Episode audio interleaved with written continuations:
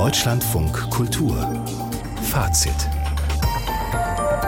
mit Marietta Schwarz. Herzlich willkommen zu dieser Fazitausgabe, die vielleicht ein neues Licht auf die Künstlerin Yoko Ono wirft. Zumindest versucht das eine große Retrospektive in London, über die wir berichten.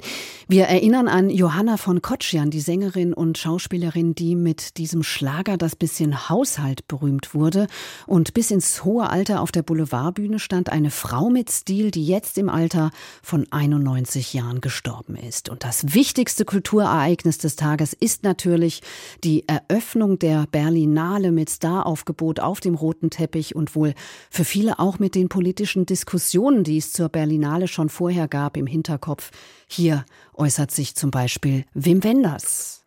Berlinale ist traditionell seit immer schon das politischste der großen Festival, hält sich auch jetzt nicht raus, wird es auch in Zukunft nicht tun. Ich mag die Berlinale, weil sie auch immer den Mund aufmacht und was sagt. Und nun ist es endlich wieder soweit. Berlinale Zeit, die 74. Ausgabe der Filmfestspiele ist gestartet.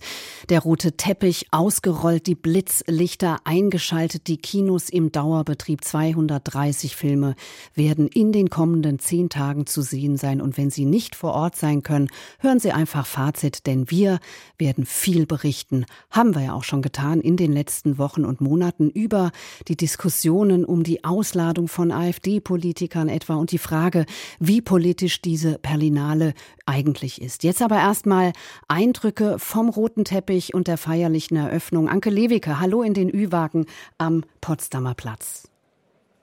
Hallo Mariette.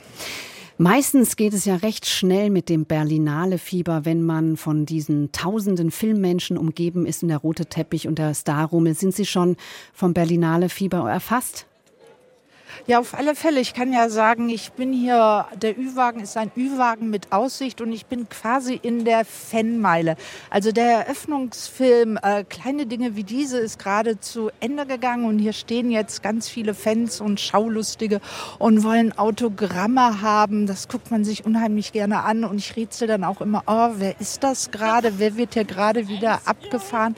Also das ist unheimlich schön und ich kann auch in den Berlinale Palast reinschauen. Da wird die Schlange immer bei den Getränken jetzt immer länger. Und da wird natürlich jetzt sicher viel auch über den Eröffnungsfilm diskutiert. Und das Tolle ist ja, dass der Eröffnungsfilm ja auch schon so ein bisschen Hollywood nach Berlin gebracht hat. Killian Murphy, der Oppenheim-Darsteller, spielt ja hier die Hauptrolle. Matt Damon ist der Produzent. Also man kann sich gar nicht beschweren. Also ich könnte hier noch gut eine halbe Stunde weiterstehen. Von mir aus gerne. War dieser Auftaktabend ausschließlich glamourös mit Staraufgebot oder gab es dann doch auch wieder politische Reden? Nein, es gab viele politische Reden und das ging ja auch schon am roten Teppich zur Eröffnung los. Da haben Filmschaffende eben eine Lichterkette gebildet mit ihren Handys mit dabei, Jella Hase und Katja Riemann. Und dann gab es doch sehr, sehr viele Reden während der Eröffnung. Und bei den Reden der Geschäftsführerin der Berlinale Mariette Rissenbeck oder von Claudia Roth, der Kulturstaatsministerin oder dem regierenden Bürgermeister Kai Wegner, ging es natürlich immer wieder um demokratische demokratische Werte. Gegen rechts wurde sich ausdrücklich äh, platziert und es ging eben um Vielfalt, gegen Rassismus. Das war immer wieder Thema und jede Rede stimmte so in sich. Es gab auch viel Applaus, aber es war dann doch ein bisschen redundant. Aber dennoch muss ich einfach sagen, das gehört auch zur Berlinale Geschichte. Die Berlinale eben mit Ost und West war immer ein politisch aufgeladenes Festival. Also das macht schon Sinn. Aber jetzt kann ich sagen, ab jetzt geht es doch eigentlich nur noch um die Filme und eben darum, wie politisch sind diese Filme? Welche Geschichten erzählen sie? Welche Formen finden sie dafür? Also wie richten sie ihre Kamera auf unsere Welt? Ja, der erste Film, der heute Abend lief, der Eröffnungsfilm, hat ja durchaus politische Züge. Kilian Murphy haben wir schon erwähnt, der ja auch bestimmt auf dem roten Teppich war. Er spielt die Hauptrolle im Eröffnungsfilm Small Things Like These. Es ist ein irischer Film, der den Kirchenskandal um die sogenannten Magdalenenwäschereien behandelt. Das waren kirchliche Einrichtungen, in denen schwangere Frauen ausgebeutet wurden. Was ist die Geschichte dieses Films, die erzählt wird? Also der Film spielt Mitte der 80er Jahre und das sind so sehr ausgeblichene Bilder und die Kamera heftet sich eben an die Fersen des Kohlenhändlers Bill. Der wird von Killian Murphy gespielt und das ist so ein sehr ruhiger, sehr beobachtender Mann. Wenn er nach Hause kommt, dann wäscht er sich erstmal den Kohlestaub weg und dann setzt er sich zu seinen fünf Töchtern und zu seiner Frau an den Tisch und er liefert eben auch eben Kohle aus in einem Kloster. Und dort entdeckt er eines Tages eben in dem Kohlenverlies eine junge Frau. Und er bekommt dann mit, dass diese junge Frau da eingesperrt wurde. Und er sieht auch, dass diese junge Frau schwanger ist. Und mit dieser Figur wird eben viel verhandelt, was in Irland passiert ist. Es ging eben es geht ja um die gefallenen Frauen, die sogenannten, wie die ausgebeutet wurden von der katholischen Kirche, wie die Kinder einfach dann von ihnen zur Adoption freigegeben wurden. Also für Killian Murphy ist das ein Film, der ein Stück verdrängter irischer Geschichte aufarbeitet. I mean, I think anyone jeder in Irland wusste davon, zumindest in der Generation meiner Eltern. Sie sprachen davon. Es ist absurd, dass die letzte dieser Einrichtungen 1996 geschlossen wurde. All das ist Teil unserer jüngsten Geschichte. Wenn Sie das Thema in Irland ansprechen, kennt fast jeder irgendjemanden, der eine Schwester oder Mutter in einer dieser Einrichtungen hatte oder jemanden, der dort geboren wurde. Dieses Unrecht sitzt tief in unserer Geschichte. Es ist ein kollektives Trauma und wir sind immer noch dabei, es zu verarbeiten. It's a kind of, I think, a collective trauma that we're still sort of processing. Das sagt der irische Schauspieler Killian Murphy über den Eröffnungsfilm der Berlinale Small Things Like These. Er hat ja Anke Lewicke schon als Oppenheimer brilliert. Sie haben das erwähnt, dieser Killian Murphy. Wie legt er denn jetzt die Rolle des Kohlenhändlers an? Ja, wenn wir an Oppenheimer denken, da ist er doch die ganze Zeit immer auf 180. Ein Mann, der sehr, sehr viel redet, der Überzeugungsarbeit leistet. Und hier ist er wirklich alles andere als ein Mann des Wortes. Es geht um die Atmosphäre, den Subtext, das Ungesagte. Als ich unseren Drehbuchautor fragte, wie viele Sätze meine Figur im Film spricht, meinte er, vielleicht 20. Da beschloss ich, noch ein paar davon zu streichen. Ich wollte nämlich, dass er eine möglichst stille, zurückgezogene, introvertierte Figur ist. Dieser Kohlehändler ist typisch für die irischen Menschen jener Zeit, vor allem für die irischen Männer jener Zeit. Eine ja, und man kommt dieser Figur dieses Kohlenhändlers Mariette Schwarz wirklich sehr, sehr nahe. Und das hat auch damit zu tun, dass der Film mit Rückblenden arbeitet. Da bekommen wir nämlich mit, dass auch seine Mutter keinen Mann hatte, dass sie auch eine sogenannte gefallene Frau war. Nur konnte sie als Dienstmädchen arbeiten. Also in der jungen, schwangeren Frau da in dem Kohleverlies erkennt er auch ein bisschen seine Mutter wieder. Und dann ist das Bewegende an dem Film eben, dass dieser eher Mitläufer, der alles sich so bisher angeschaut hat, auf einmal Zivilcourage entwickelt. Also kleine Dinge wie diese, so wie der Titel eben ist. Und mit denen kann man schon viel bewirken. Es war schon zu lesen, dass dieser Eröffnungsfilm programmatisch für die Berlinale steht, für diese Ausgabe, dass es da nämlich viel um so gebrochene Charaktere gehen wird. Lässt sich das so sagen? Ja, das kann man so sagen. Das geht dann ja auch weiter. Zum Beispiel läuft ja am Samstag in Liebe eure Hilde von Andreas Dresen. Da geht es ja um die junge Widerstandskämpferin Hilde Köppi, die im Dritten Reich eben mitgeholfen hat, Funksprüche für die Sowjetunion rüberzugeben, also wirklich Widerstand geleistet hat, also auch was unternommen hat, was in ihrem Rahmen war. Oder morgen läuft der iranische Film Mein Lieblingskuchen. Da geht es um eine 70-jährige Frau, die sich einen Taxifahrer einfach einfach nimmt. Und das geht natürlich eigentlich gar nicht mit den islamischen Vorstellungen. Und die Regisseure dieses Films, die dürfen nicht ausreisen, die haben den Reisepass abgenommen bekommen. Und so spült die reale Politik, zieht sie dann doch auch wieder auf der Berlinale ein. Anke Lewicke live vom Potsdamer Platz, wo die Berlinale heute Abend eröffnet wurde mit dem ersten Wettbewerbsfilm Small Things Like These. Danke, Anke, viel Spaß in den kommenden Tagen und wir sind auf die Berichte gespannt. Ja, tschüss. Gerade ging hier Nastasia Kinski vorbei. Ich habe kein Autogramm bekommen. Der Berlinale Auftakt, wir haben es gerade gehört, also alles andere als frei von politischen Statements. Das erwartet man gerade bei diesem Filmfestival vielleicht auch mehr als in Cannes oder Locarno, aber insgesamt ist doch eine starke Politisierung im gesamten Kulturbetrieb zu verspüren und er kommt damit auch nicht immer klar, meint mein Kollege Wladimir Balzer in seinem Kommentar. Was seit Monaten schon im akademischen Betrieb passiert, das greift immer mehr auf den Kulturbetrieb über. Und das wird auch die Berlinale zu spüren bekommen. Die Geiselnahme von Institutionen des freien Denkens für politische Anliegen. Diese können dabei sehr unterschiedlich sein. Das reicht vom Nahostkrieg bis hin zum Umgang mit der AfD. Beim Thema Nahost war es so.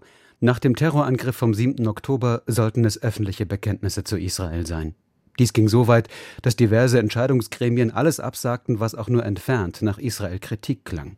Kurz darauf gab es wiederum eine andere Erwartung an dieselben Kulturinstitutionen, dass sie sich für die Palästinenser einsetzen.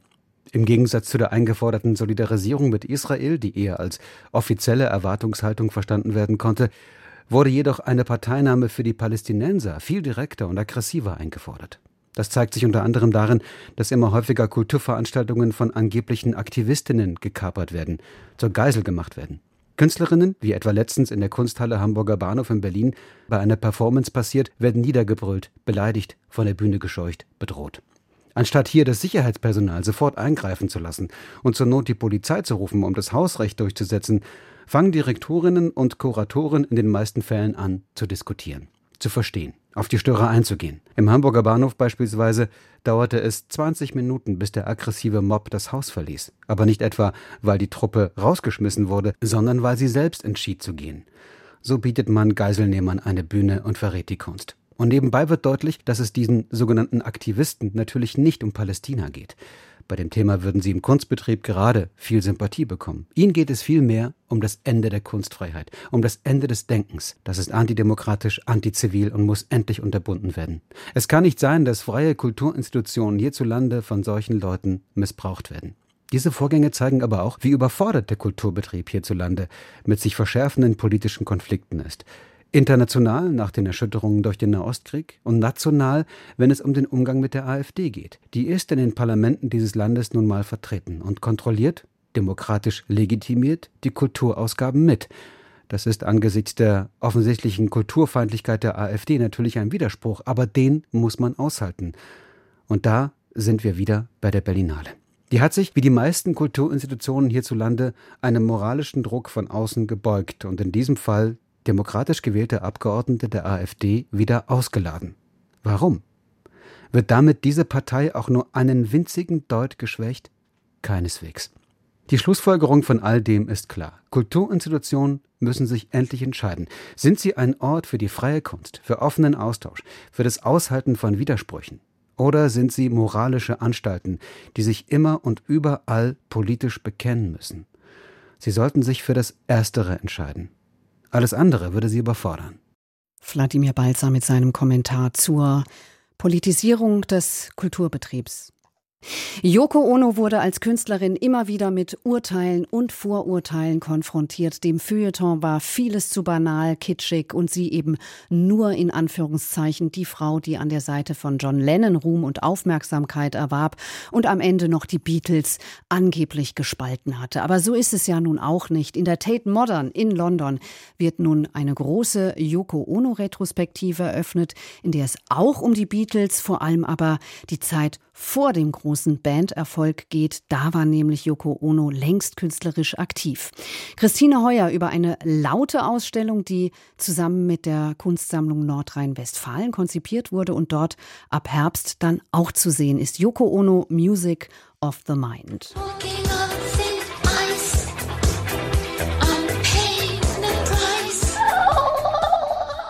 Yoko Ono Music of the Mind ist eine laute Ausstellung. Geräusche, wohin man hört. Gutturale Schreie der Künstlerin, Songs von ihr, mal mehr, mal weniger experimentell oder hier gleich zu Beginn der Schau Telephone Piece, eine Aufnahme von 1964.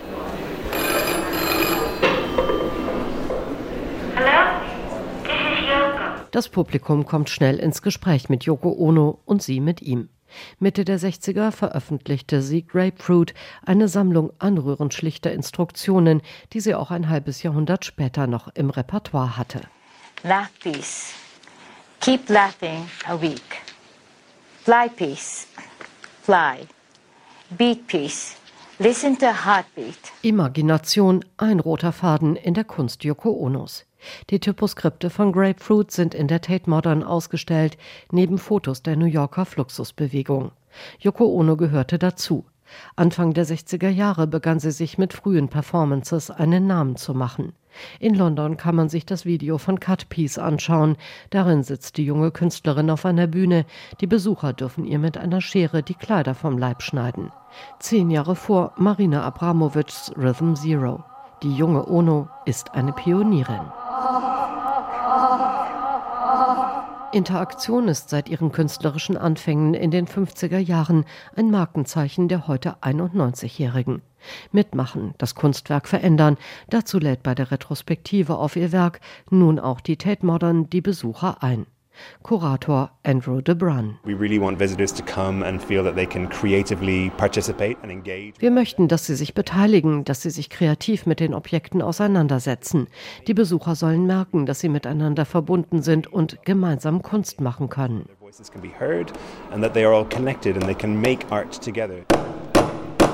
Und so schallt durch die Ausstellung das Geräusch, wie Nägel in eine weiße Holztafel geschlagen werden. Die Besucher können Gedanken über ihre Mütter an eine lange weiße Wand pinnen oder in Wish Tree ihre Wünsche auf Zettel schreiben und an Olivenbäume hängen.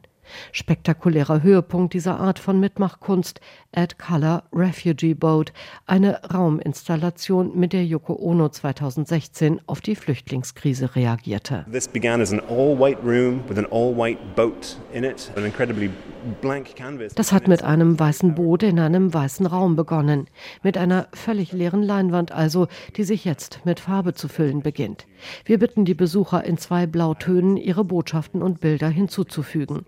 Dieser Raum wird in Farbe explodieren. Er wird sich während der Ausstellung vom weißesten in den buntesten ihrer Räume verwandeln. white rooms in the entire exhibition to one of the most colorful. Mrs. Lennon. Die ersten Besucher haben Free Palestine an die Wand geschrieben und Make Love Not War, den Friedensappell, den Yoko Ono und John Lennon überall auf der Welt großflächig plakatieren ließen. Die Beziehung mit dem Beatle machte sie, wie Lennon einmal witzelte, zur berühmtesten unbekannten Künstlerin der Welt. 14 Jahre lang machten die beiden gemeinsam Musik und warben für den Frieden. Die Tate Modern gibt dieser Kooperation Raum, übertreibt es dankenswerterweise aber nicht. In der Retrospektive auf das 70 Jahre umspannende Övre Onus erscheint ihre Zeit mit Lennon eher wie eine Zäsur. Der künstlerisch interessantere Teil ist dabei der erste, weil sie in den frühen Jahren ihre Formensprache entwickelte. Nach Lennons Ermordung 1980 hat sie sie im Wesentlichen nur noch variiert. Schön ist auch das. Leicht, schlicht und elegant. Kunst ein bisschen wie eine japanische Kalligraphie. Yoko Ono Music of the Mind bis 1. September in London in der Tate Modern zu sehen und ab 29. September dann, wie gesagt, in Düsseldorf in der Kunstsammlung Nordrhein-Westfalen.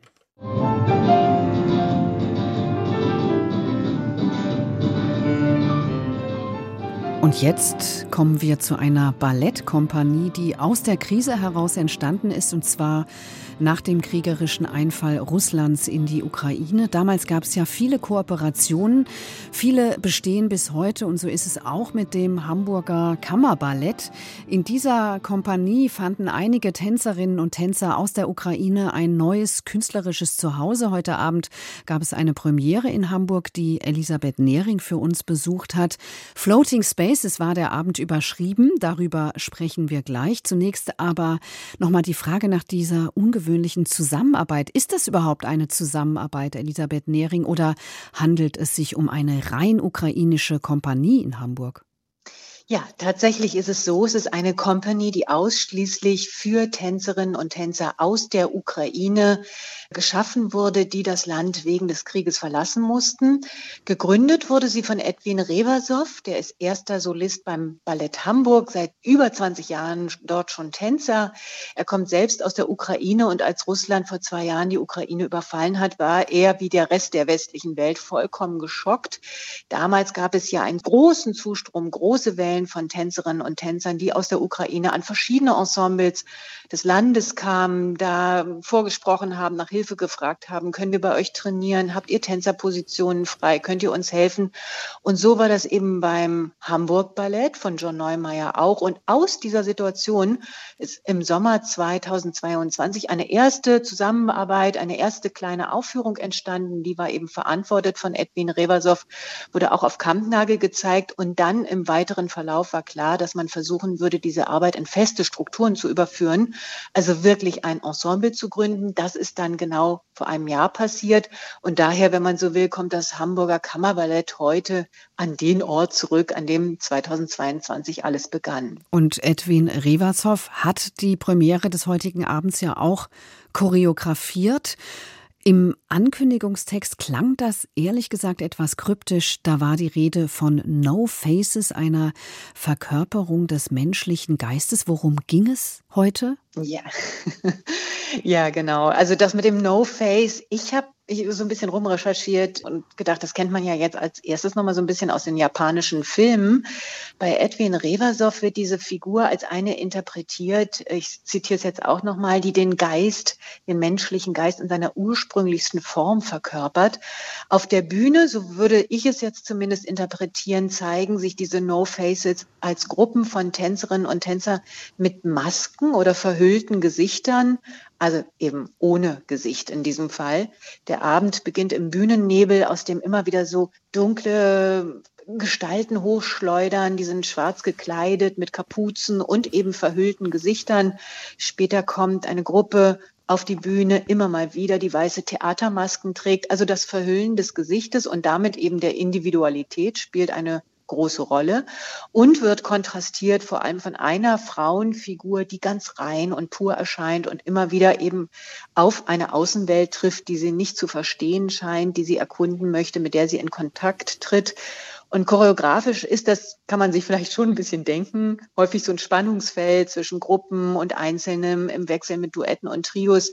Stilistisch gibt es Wechsel zwischen den eher formellen, strengen, klassisch inspirierten Passagen, also wirklich so mit Hebungen und Drehungen und hohen Battements und gestreckten Armen und dann wieder sehr weichen und durchlässigen, eher zeitgenössischen Sequenzen, in denen die Tänzer auch mal auf den Boden gehen und die Arme zu weiten Flügeln ausstrecken. Also eher so ein expressives Bewegungsmaterial ausleben. Und haben Sie die jungen Tänzerinnen auf der Bühne überzeugt?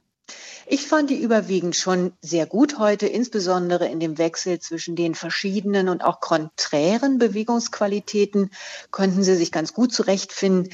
Es ist schon noch Luft nach oben in Sachen sicherer Technik und ich würde mal auch sagen sicherer Interpretation. Das hat man vor allen Dingen heute in den Duetten und Trios bemerkt, wo ja dann doch der Fokus so sehr auf der einzelnen Tänzerin, dem einzelnen Tänzer ist. Da gab es schon manchmal leichte Unsicherheiten. Insgesamt wirkt die Company auch noch sehr jung und das war vor allem im Kontrast so auffällig, denn heute Abend standen nicht nur die sieben Mitglieder des Kammerballetts auf der Bühne, sondern auch noch zwei langjährige Tänzer des Hamburg Balletts. Und vor allem bei Alexandre Riabko äh, hat man den Unterschied ja, in der Ausstrahlung und Bühnenerfahrung dann eben doch ganz deutlich gesehen. Eine andere Beobachtung, die für mich noch mehr Fragen hinterlässt, das sind so künstlerische Entscheidungen, die die Gesamtinszenierung betreffen. Es gab ja zwei Musiker auf der Bühne, einen Pianisten und einen Gitarristen. Nur der Pianist ist auf der Bühne, der andere sitzt in der Gasse. Das Piano steht aber auf einem Sockel sehr prominent. Aber gleichzeitig hat der Pianist überhaupt keinen Kontakt aufgenommen. Das war so ein unverbundener Eindruck. Die Musik spielt ja hier, die Tänzer da unten. Also ich sage mal, es gab neben diesen schönen tänzerischen Momenten auch immer wieder so Fragen, auch im Hinblick auf die Verteilung von aktiven und passiven Parts auf Frauen und Männer. Einiges war konventionell und daher bleibt künstlerisch ein eher gemischter Eindruck heute mhm. Abend. Diese Kompanie, wir haben ja kurz darüber schon geredet, sie besteht jetzt seit über einem Jahr. Wir haben uns eigentlich äh, gewöhnt an solche Kooperationen oder Zusammenarbeiten mit Menschen, die aus der Ukraine nach Deutschland gekommen sind. Aber vielleicht lohnt es sich ja auch noch mal zu fragen, wie die sich zum Beispiel überhaupt finanzieren. Gibt es da Fördergelder? Ja, die wurden am Anfang äh, tatsächlich äh, mit einem Betrag ähm, gefördert. Jetzt leben sie unter anderem wie eigentlich alle freien Kompanien von Projektgeldern. Das heißt, dezidiert für künstlerische Projekte bestimmte Fördergelder. Sie bekommen, und das ist ein großer Unterschied zwischen sonstigen freien Kompanien, auch Geld von privaten Sponsoren und der Stiftung Hamburger Staatsoper. Also das ist natürlich schon mal ein ganz großer Vorteil. Ein anderer ist die, durch die engen Kontakte zum Hamburg Ballett können Sie auch die dortigen Probenräume nutzen. Auch das ist natürlich etwas, was ja fast schon ein Privileg ist. Und all das ist für eine Kompanie dieser Art auch wichtig, denn hier geht es, würde ich mal sagen, nicht nur um die Kunst oder vielleicht besser formuliert, ausgehend von der Kunst geht es auch um menschliche und soziale Aspekte. Also es wird von der Leitung der Company viel soziale Integrationsarbeit geleistet, also von der Wohnungssuche, Begleitung bei Gängen zu Behörden und Sprachunterricht. Also an all diesen Stellschrauben für den Aufbau eines eigenen neuen Lebens wird auch mitgearbeitet. Und das finde ich schon etwas, was mal betont werden kann, mhm. weil das sonst eigentlich in der Tanz- oder künstlerischen Szene ganz unüblich ist. Denn werden auch psychologische Aspekte beachtet. Also es besteht eben wirklich jetzt in diesem Fall mal nur aus Tänzerinnen, Mittänzerinnen aus der Ukraine und eben nicht noch aus Russland oder Weißrussland vermeidet man auch schon einige Spannungen damit. Also was ich sagen will, die Gründung und Leitung dieser Company erfordert ein großes Engagement auf verschiedenen Ebenen von der Geldbeschaffung bis zur Vorsicht, dass es nicht zu Retraumatisierungen kommt. Und das ist etwas, vor dem ich große Achtung habe. Elisabeth Nehring über Floating Spaces, den Premierenabend des Hamburger Kammerballetts. Morgen ist die nächste Vorstellung. Vielen Dank. Gerne. Deutschlandfunk Kultur. Kulturnachrichten. Heute mit Daniel Marschke. Wegen des Gaza-Krieges hatten im Januar zahlreiche Künstlerinnen und Künstler gefordert, Israel vom Eurovision Song Contest auszuschließen. Nun ist klar, die Europäische Rundfunkunion erlaubt die Teilnahme Israels an dem Musikwettbewerb. Es gehe um eine unpolitische Musikveranstaltung und einen Wettbewerb zwischen öffentlich-rechtlichen Rundfunksendern, nicht zwischen Regierungen, teilte die EBU in Genf mit. Der Eurovision Song Contest findet im Mai im schwedischen Malmö statt. Der internationale Eisvogelpreis für nachhaltige Filmproduktionen geht an die Filme Die Schule der magischen Tiere 3 und C'est le monde à l'envers, auf Deutsch Die Welt steht Kopf. Ausgezeichnet werden die Filme, weil sie die Stromversorgung und Transporte während der Dreharbeiten besonders schadstoffarm realisiert haben. Umweltministerin Lemke, Kulturstaatsministerin Roth und die Heinz-Sielmann-Stiftung übergaben den mit insgesamt 25.000 Euro dotierten Preis am Rande der Berlinale Eröffnung. Die Grünen-Politikerin Lemke sagte bei der Preisverleihung, ich liebe diesen Eisvogelpreis. Er ist wirklich ein hervorragender Anlass, um zwei sehr, sehr wichtige Themen miteinander zu verbinden, nämlich Kultur und den Schutz unserer natürlichen Lebensgrundlagen. Die Filmbranche ist ein bedeutender Wirtschaftszweig. Deshalb liegt ein riesiges Potenzial auch für Nachhaltigkeit in diesem Wirtschaftszweig. Die Autorin und Publizistin Caroline Emke wird für ihr Werk mit dem Kasseler Bürgerpreis Das Glas der Vernunft ausgezeichnet. Emke habe sich in ihren Büchern, Essays und Reportagen den Fragen von Gewalt und Entrechtung zugewandt. Das teilte die Gesellschaft der Freunde und Förderer des Bürgerpreises in Kassel mit. Emke werde dafür geehrt, wie sie mit analytischer Klarheit das Rückgrat der Demokratiestärke und der Empathie ihren Raum gebe. Die Auszeichnung Auszeichnung wird eben im September in Kassel verliehen. Sie ist mit 20.000 Euro dotiert. Die geplante Abgabe für Tagestouristen in der Lutherstadt Wittenberg wird mindestens bis ins übernächste Jahr verschoben. Eine Sprecherin teilte mit, es müsse noch geklärt werden, wie die Abgabe umgesetzt und kontrolliert werden könne. Der Stadtrat hatte die Verschiebung auf 2026 mehrheitlich beschlossen. Zunächst war geplant, dass auch Tagesgäste ab April eine Gebühr von zwei Euro bezahlen sollten, wenn sie Wittenberg besuchen. Bereits vor einem Jahr hatte die Stadt eine sogenannte sogenannte Bettensteuer für Übernachtungsgäste eingeführt.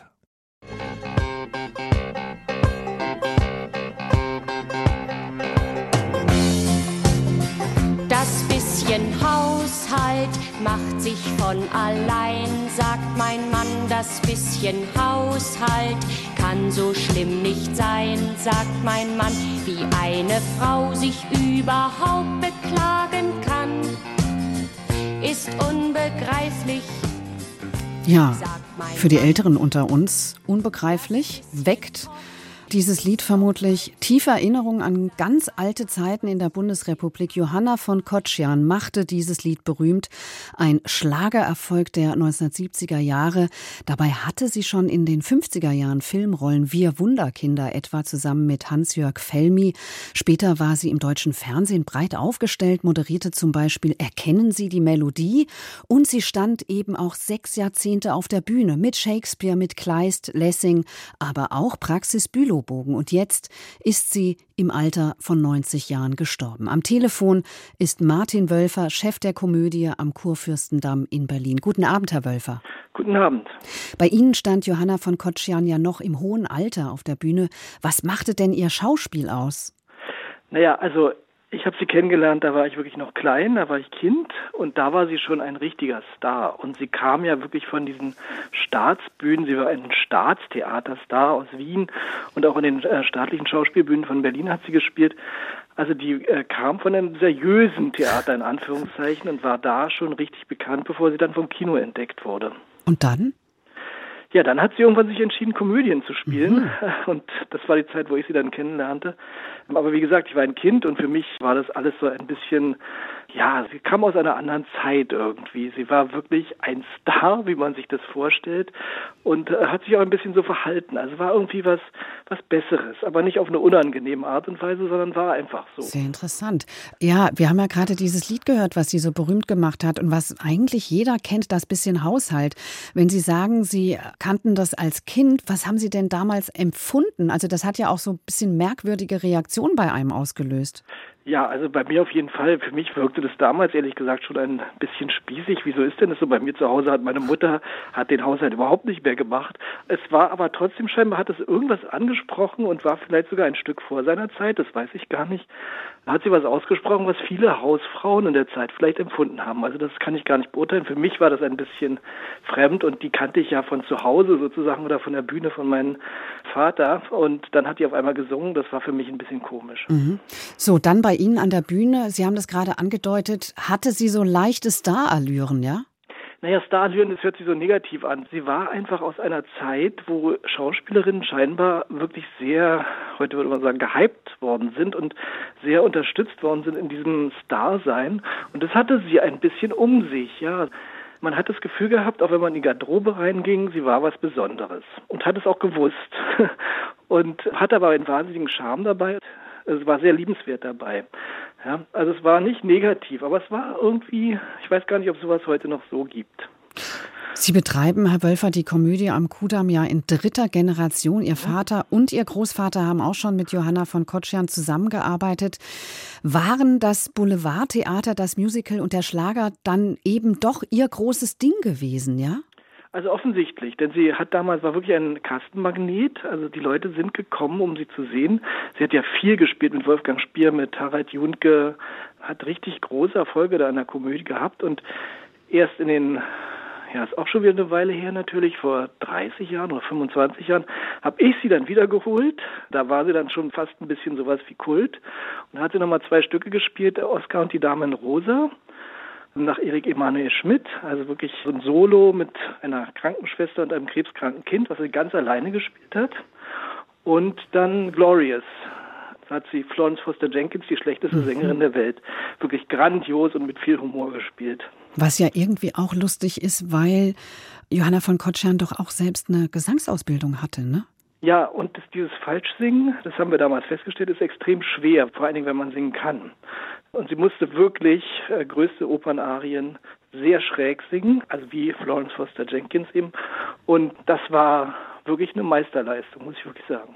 Herr Wölfer, Sie haben sie aus der Versenkung geholt, so ähnlich haben Sie es gerade ausgedrückt. Das heißt, Sie hätten sie da auch lassen können, aber es gab irgendeinen Grund, dass Sie dachten, die von Kotschan, die will ich hier nochmal auf der Bühne haben. Warum? Na, sie war einfach eine wirklich großartige Schauspielerin. Also ich persönlich habe da auch noch mal richtig viel von ihr gelernt, was so die alte Schauspielschule angeht. Ja, also das wirklich die hochprofessionelle Vorbereitung, dann die große Konzentration und da galt dann dieser Satz Theater ist Kirche, also es wurde einfach gelebt, ja, hier auf der Bühne, da spielt das wahre Leben und so weiter und das war schon sehr spannend, also das mitzuerleben und das war wirklich was großartiges. Also ein sehr ernsthafter Umgang mit dem Schauspielen auch im Boulevardtheater. Absolut. Gerade vielleicht da ist es ja kein leichtes Genre, was immer wieder die Schauspielerinnen und Schauspieler feststellen. Martin Wölfer, Chef der Komödie am Kurfürstendamm, über die jetzt verstorbene Johanna von Kotschan. Vielen Dank, Herr Wölfer, für das Gespräch. Ich danke Ihnen. Wäre es nicht schön, zum Beispiel wieder einmal ein Fest zu feiern, eine Ausstellung im Museum für Kunst und Gewerbe in Hamburg beschäftigt sich mit der Frage, wie Feiern unser Leben und unsere Gesellschaft prägen und von jeher geprägt haben. Ein kulturwissenschaftlicher Bogen von der Antike bis in die Gegenwart. Was hat sich verändert? Was ist geblieben? Die Idee für diese Ausstellung entstand während der Pandemie, wo viele nur träumen konnten davon, Feste zu feiern und viele sich ja auch vornahmen, das wenn es wieder möglich sein wird, viel exzessiver zu tun. Und was ist aus den Vorsätzen geworden? Zumindest eine Ausstellung. Meine Kollegin Claudia Wieler war für Fazit dort. Liebe Gäste, wir eröffnen jetzt das Festgelände. Willkommen auf der Wiesen. Das Oktoberfest in München. Im letzten Jahr feierten hier rund sieben Millionen Besucher aus aller Welt. Das war ein Rekord. Manuela van Rossem, eine der Kuratorinnen der Ausstellung, ist mit einem Filmteam ein Jahr lang durch Deutschland gefahren und hat Feste dokumentiert. Die Wiesen, das Heavy Metal Festival in Wacken, den Karneval in Köln, eine aramäische Hochzeit. Für sie steht fest, die Gesellschaft braucht solche Feste. Die Verausgabung, die, wohlbemerkt, kontrollierte Überschreitung. Also es ist quasi tatsächlich ein festes Setting, aber in diesem festen Rahmen wissen die Leute ganz genau, wie weit sie die Sau rauslassen können.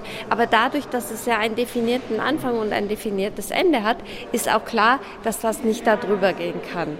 Das heißt, man kann natürlich dann auch mal ausflippen und dann ist es aber am Montag dann auch wieder gut. Es ist erleichternd. Die Kölner nennen das Drücke loswerden und dann hat man quasi wieder sowas wie so einen Reset-Knopf gedrückt und kann wieder frisch und entlastet vom Alltag davor wieder von vorne anfangen einmal so richtig die Sau rauslassen. Oder, um es etwas milder auszudrücken, sich eine Auszeit vom Alltag zu nehmen und Stress abzubauen, das hat seinen Ursprung in der Antike. Die Ausstellung im Museum für Kunst und Gewerbe in Hamburg schlägt einen großen Bogen. Von den griechischen und römischen Festen vom 6. Jahrhundert vor bis zum 3. Jahrhundert nach Christus bis heute. Und da gibt es erstaunliche Parallelen und Kontinuitäten. In wenigen Monaten beginnt die Fußball-Europameisterschaft in Deutschland. Aber dass das ein Fest ist, das haben die wenigsten auf dem Schirm. Auch unsere modernen Festivals folgen alle dem Festschema ähm, aus der Antike. Sagt Co-Kurator Frank Hildebrand und betont, dass Fest und Feiern nicht das gleiche sind. Der Unterschied, den wir haben sehen können, dass die Feste eben einen Vierklang haben. Prozession, Ritual, Essen und Trinken und eben das sich miteinander messen. Während bei der Feier meistens eines dieser Elemente oder noch mehr dieser Elemente fehlen. Feste sind auch meistens mehrtägig, wohingegen Feiern häufig nur einen Tag dauern. Wir denken an unsere Geburtstagsfeiern. In der Ausstellung sind vor allem antike Amphoren und andere Gefäße aus den Beständen des Museums zu sehen, auf denen Feste dargestellt sind. Trinkgelage, orgiastische Tänze, Opfergaben. Aber es geht nicht nur um Rausch und Ekstase, sondern auch um die soziale und politische Funktion von Festen. Also Macht und Gemeinschaftsbedeutung äh, sind immer auch Bestandteil von Festen. Es ist die Selbstvergewisserung der Individuen in einer Gesellschaft und Gemeinschaft, aber es ist auch immer der Anspruch, nach außen auszustrahlen und ein Statement zu setzen. So feierten die Athener alle vier Jahre die Panathenäen. Das war ein großes Fest, um allen im griechischen Kulturraum die eigene Macht zu demonstrieren. Und Gladiatorenkämpfe im alten Rom dienten nicht nur der Unterhaltung, sondern auch dem Machterhalt. Für Frank Hildebrand sind sie das erste Mega-Event. Gladiatorenspiele folgen der Choreografie von Festen. Es gibt immer am ersten Tag einen wahren Umzug durch die Stadt und dann am zweiten Tag beginnen erst die Kämpfe in der Arena. Dann wird vorher werden Reden gehalten, es werden Opfer ausgeführt. Also man hat das Typische nach der Prozession, das Ritual, das sich miteinander messen über die Kämpfe, die in der Arena stattfinden. Naja, und auf den Rängen da wird gegessen, gefeiert. Auch das etwas, was typisch für Feste ist. Leider sind bis auf zwei Gladiatorenhelme und Beinschienen nichts weiter zu sehen. Nur ein von Hamburger Studenten gestalteter Kiosk bringt ein bisschen Ironie in die Ausstellung. Sie haben sich Gedanken darüber gemacht, wie Merchandising für Gladiatorenspiele heute aussehen könnten. Da gibt es T-Shirts mit der Aufschrift Sparta ist nur einmal, Zeitschriften wie Gewänder der Frau und ein Stickeralbum Stars der Arena. Aber so richtig will keine Feierstimmung aufkommen, auch nicht, wenn man auf der großen Leinwand anderen Menschen beim kontrollierten Feiern zusieht, in Wacken oder beim Karneval in Köln. Da vergeht einem eher die Lust, auch wenn Kuratorin Manuela van Rossem beim sogenannten Teufelsrad, eine der Hauptattraktionen auf dem Oktoberfest, eine erstaunliche Parallele zieht. Die Challenge ist ja die, da so lange wie möglich auf dieser Drehscheibe zu bleiben. Und die dreht sich immer schneller und die Leute, die nach oben sind, werden dann auch noch mit so Bällen beworfen, mit Lassos. Versucht man die runterzuziehen. Und man hat wirklich das Gefühl, man ist in so einer antiken Arena, wo es darum geht, wer am Ende noch übrig bleibt. Es alle ab 18. Das Teufelsrad als modernes Gladiatorenspiel. Darauf muss man auch erst mal kommen. Etwas rauschhafter hätte diese kleine Ausstellung gerne sein können, wenn man bedenkt, dass die Idee während der Pandemie entstanden ist. Ob sich unsere Feierkultur durch Corona und Krieg verändert hat? Warum Feiern auch ein Akt des Widerstands sein kann? Solche Fragen werden nicht gestellt. Aus dem Thema Feste feiern hätte man mehr rausholen können. Feste feiern. Die Ausstellung ist bis zum 25. August im Museum für angewandte Kunst in Hamburg zu sehen und jenseits davon finden sich natürlich immer Anlässe zum Feiern. Hier bei Fazit folgt jetzt die Kulturpresseschau mit Florian Werner. Jeder Artikel über Taylor Swift verdrängt einen anderen über viel interessantere Gegenstände, so auch dieser. Genau diese Verdrängung allerdings soll hier Gegenstand sein. Wenn Sie also noch kurz am Ball bleiben mögen, so beginnt Jan Wiele seinen Essay Der Murmeltiereffekt in der Frankfurter Allgemeinen Zeitung.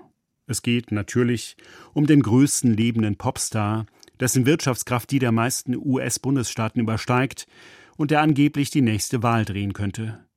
Es geht aber vor allem um die Aufmerksamkeitsökonomie im Streaming-Zeitalter um die Konzentration auf einige wenige Künstler und um die daraus resultierende Wiederkehr des Immergleichen, wie in der Komödie Und täglich grüßt das Murmeltier mit Bill Murray.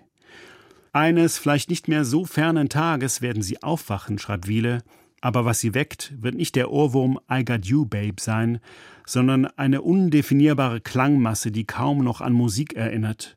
Benommen werden sie daraus auftauchen mit Erinnerungen an einen Rhythmus ohne Melodie, aber einen Namen werden sie im Munde führen, noch vor der ersten Tasse Kaffee, reflexhaft stammelnd, erschöpft.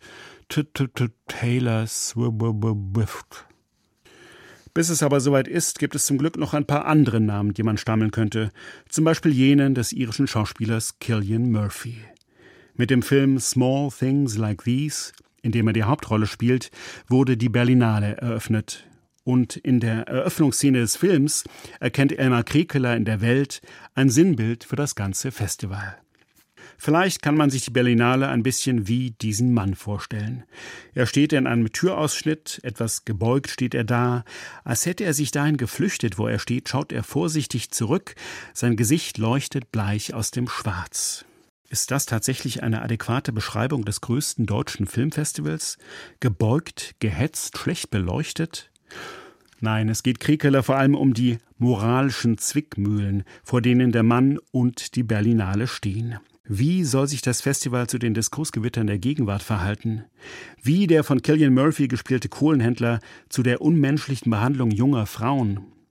Solche feministischen Fragen waren den männlichen Mitgliedern der Gruppe 47 offenbar eher fremd. Das legt das gerade erschienene Buch Einige Herren sagten etwas dazu, die Autorinnen der Gruppe 47 von Nicole Seifert nahe, das Ulrich Rüdenauer im Tagesspiegel bespricht. Schreibendes Freiwild seien sie gewesen, so der Rezensent. Die dichtenden Damen waren nicht zuletzt als Tanzpartnerinnen, potenzielle Geliebte und ihres adretten Aussehens wegen eingeladen. Dezidierte Geschlechterzuschreibungen und eine traditionelle Ablehnung weiblichen Schreibens trafen bei vielen Herren der Gruppe 47 zielsicher zusammen. Und wenn Texte doch Gefallen fanden, dann tauchte am nächsten Tag garantiert ein männliches Genie auf, das den Preis, die Schlagzeilen und den Nachruhm einheimste. Kein Genie, aber doch immerhin ein gütiger Handwerker sei der amerikanische Autor Richard Ford, schreibt Nils Minkmar in der Süddeutschen Zeitung. Anlass ist der 80. Geburtstag des Autors. Ford sei als völliger Außenseiter in den Literaturbetrieb gekommen und er habe das nie vergessen. Minkmar, als ein Kollege Colson Whitehead einmal ein Buch von ihm sehr ironisch verrissen hat, hat Ford ihn auf einem Empfang angespuckt. Eine andere Kollegin, die ebenfalls unfreundlich über Ford geschrieben hatte, bekam das Buch, das ihr Verlag unvorsichtigerweise mit der Bitte um ein freundliches Zitat an Ford geschickt hatte, postwendend zurück, versehen mit einem deutlichen Einschussloch aus dem Fordschen Revolver. Toxisch männliches Verhalten, klar, aber auch sauberes Handwerk und allemal interessanter als ein weiterer Text über Taylor Swift. Das war die Kulturpresseschau von Florian Werner und das war Fazit, die Kultur vom Tage. Ich bin Marietta Schwarz. Danke fürs Zuhören.